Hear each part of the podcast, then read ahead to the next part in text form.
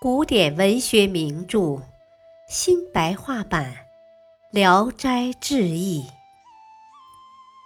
卷一：宅妖。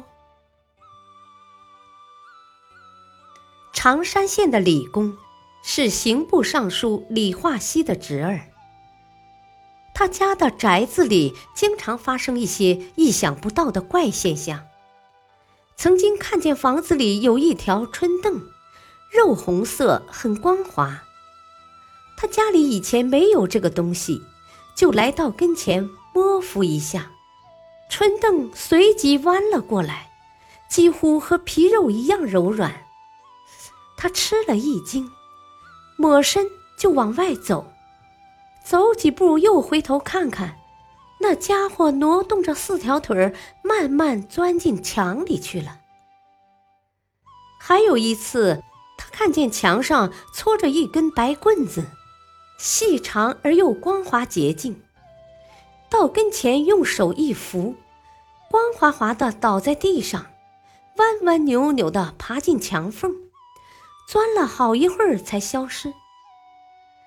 康熙十七年，王俊生先生在他家里教书。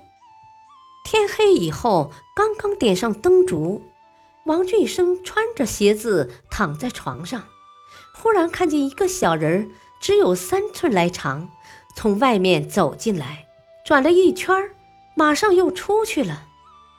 不一会儿，扛来两个小凳子，摆在堂屋里，很像孩子们用竹节心做的。又过了一会儿，两个小人抬进来一口小棺材，仅有四寸来长，停放在小凳上。